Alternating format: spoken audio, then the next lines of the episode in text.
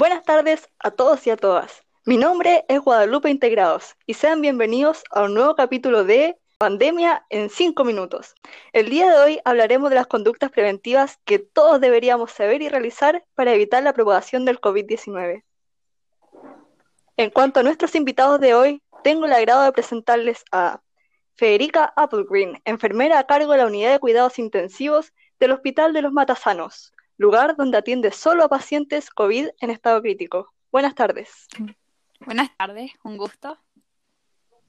También tengo el agrado de presentarles a Luis Roel Villa, jefe del Departamento de Epidemiología del Hospital No Respiro. Muchas gracias por la invitación, un gusto estar acá. Continúo con Catalina Pinedo, técnico en enfermería del equipo de urgencias del Hospital San Hoy Salvo. Bienvenida. Buenas tardes, muchas gracias. Y por último, les presento a Daniel Guerra, médico broncopulmonar especialista en ventilación mecánica mínimamente invasiva del Hospital Médicos Integrados. Hola, buenas tardes. Muchas gracias por la invitación. No, muchas gracias a ustedes por estar aquí y por acompañarnos. No, esto es un lujo poder estar aquí compartiendo con, con todos los oyentes además y dar como este pequeño espacio para poder recalcar y resaltar los cinco factores más importantes en cuanto a este tema de la prevención de la pandemia al final. Eh, a mi parecer, uno de los dos factores más importantes para la prevención es el tema de quedarse en casa, mantener distanciamiento físico, todo lo que es distanciamiento social y el uso correcto de la mascarilla, porque al final el hecho de que las dos personas, tanto, o sea, en realidad todos, usemos la mascarilla hace que este contagio se minimice increíblemente. Y en cuanto al distanciamiento social, siempre hay que acordarse de estar con esta medida de, de 1,5 a 2 metros de distancia para poder como minimizar la probabilidad de contagio. Y en cuanto a esto, es terrible igual a veces ir en camino hacia, hacia el hospital, por ejemplo, y obvio que uno tiene todo el resguardo que para ofrecerle como pasa mucho que ido caminando por las plazas o en el supermercado también que ve a los papás con mascarilla y por ejemplo a las guaguitas chicas, a los niños también jugando por los pasillos sin mascarilla y eso es un error fatal. Los niños igual se pueden contagiar y a pesar de se ha visto que el, el, el problema respiratorio en estos pacientes son tal vez un poco menor, no hay que olvidar de que estos son focos infecciosos y al final todos somos posibles, eh, posibles contagiantes y sufrir de todo este, este cuadro respiratorio que es terrible al final. A lo que dice Federica, a mí me gustaría agregar la importancia del lavado de manos.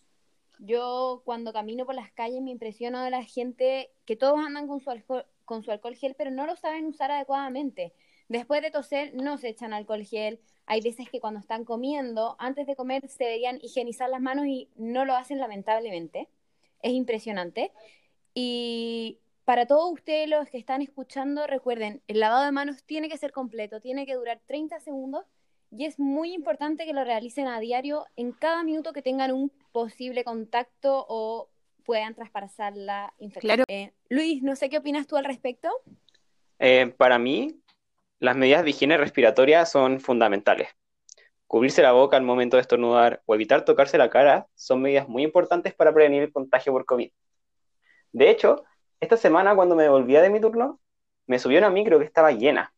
Y además costaba mucho mantener la distancia entre nosotros, como decía Federica. Y bueno, lo que pasó fue que en un momento, una señora que iba a mi lado estornudó muchas veces, tapándose la boca con ambas manos. Y ustedes se preguntarán, ¿qué tiene de malo esto? La cosa es que después, con esas mismas manos, se sostuvo de los fierros de la micro, por lo que esa saliva pasó de sus manos a los fierros, pudiendo pasar después a muchas otras personas. Entonces, lo que les quiero decir yo, para los que estén escuchando este podcast, es, uno, si vas a estornudar, tápate la boca con el antebrazo para evitar contaminar tus manos y evitar así que tu saliva llegue a las otras personas que están a tu alrededor. Y dos, evitar tocarse la cara, la nariz o los ojos, ya que estos lugares son vías de transmisión del COVID. Eh, no sé qué tenga que decir tú, Daniel, respecto a lo que hemos estado hablando junto a Federica y Catalina. No, claro, por supuesto, Luis.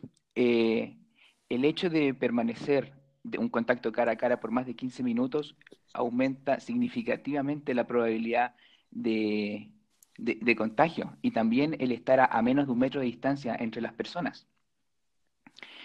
También el permanecer en lugares cerrados, esto es, no ventilados, por más de dos horas, tales como oficinas o trabajos, aumenta significativamente eh, la probabilidad de contagio. Y es por ello que yo recalco que la gente acá en Santiago y en Chile debe mantener eh, las medidas mínimas de aislamiento eh, establecidas.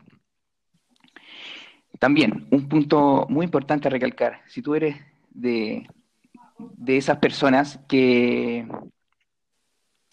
que arrienda o vive en lugares con otras personas ajenas, ¿no es cierto?, a tu familia, tales como, no sé, si, si vives en, en, residencias, eh, hogares de ancianos. Estos son puntos clave de esparcimiento de, del COVID. Por lo tanto, eh, evitar eh, estos lugares a toda costa. Y también el trasladarse por medios de transporte, como tú bien dijiste, Luis, incrementa eh, enormemente eh, la probabilidad de contagio. Yo cuando venía para acá a, la estación, me, por el metro, me, fijé que las personas no respetaban eh, las medidas protocolares establecidas, como dejar un asiento de espacio mínimo entre, entre las personas en el metro, el, distanciamiento de, de un metro y medio mínimo de, distancia entre dos personas, lo cual es sumamente grave y me preocupa eh, cómo va a evolucionar este, esta epidemia en nuestra nación. Importante todo lo que nos han mencionado y ojalá que la, gente que nos está escuchando en sus casas eh, pueda seguir estas recomendaciones que son tan, tan importantes para frenar la pandemia como muy bien dijeron ustedes.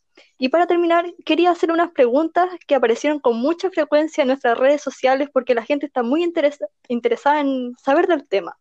La primera es, ¿usar guantes de goma cuando se está en público es una forma eficaz de prevenir la infección por COVID? Eh, a mi parecer, no. Lavarse las manos con frecuencia proporciona más protección frente al contagio del COVID que usar guantes de goma. Sí, totalmente. Tal cual como dijo Luis, eh, eso tiene mucha, eh, tiene mucha razón. En realidad, el lavado de manos es esencial. Y además que el hecho de llevarlos puestos no impide el contagio, ya que si uno se toca la cara mientras lo lleva, la contaminación pasa del guante a la cara igual y puede causar la infección. Interesante, porque al inicio de la pandemia se veía mucho el uso de guantes. Sin embargo, esta medida es más perjudicial que beneficiosa al final. La siguiente pregunta es sobre cómo se transmite efectivamente el virus. Es decir, ¿con solo tocar a un paciente infectado uno se contagia o hay una vía de transmisión específica? No, la verdad es que por ser una enfermedad del tipo respiratoria, esta se va a transmitir a través de gotitas provenientes de la tos y los estornudos. Por eso es importante no solo preocuparnos del contacto con, las manos. Y también eh, estas medidas de prevención justamente van dirigidas a mantener la distancia y la higiene puesto que se necesita un medio físico para adquirir el virus. Ah, perfecto. Lamentablemente se nos acabó el tiempo. Qué lástima. Aunque les agradezco el tiempo que se han tomado para estar con nosotros e informarnos acerca de este tema que es tan relevante como el COVID-19. Sí, muchas, gracias, por la invitación. Muchas gracias a ti y a todos los que están escuchando. Perfecto. Que tengan un lindo día y nos vemos en la próxima edición de Pandemia en 5 minutos. Chau, chau.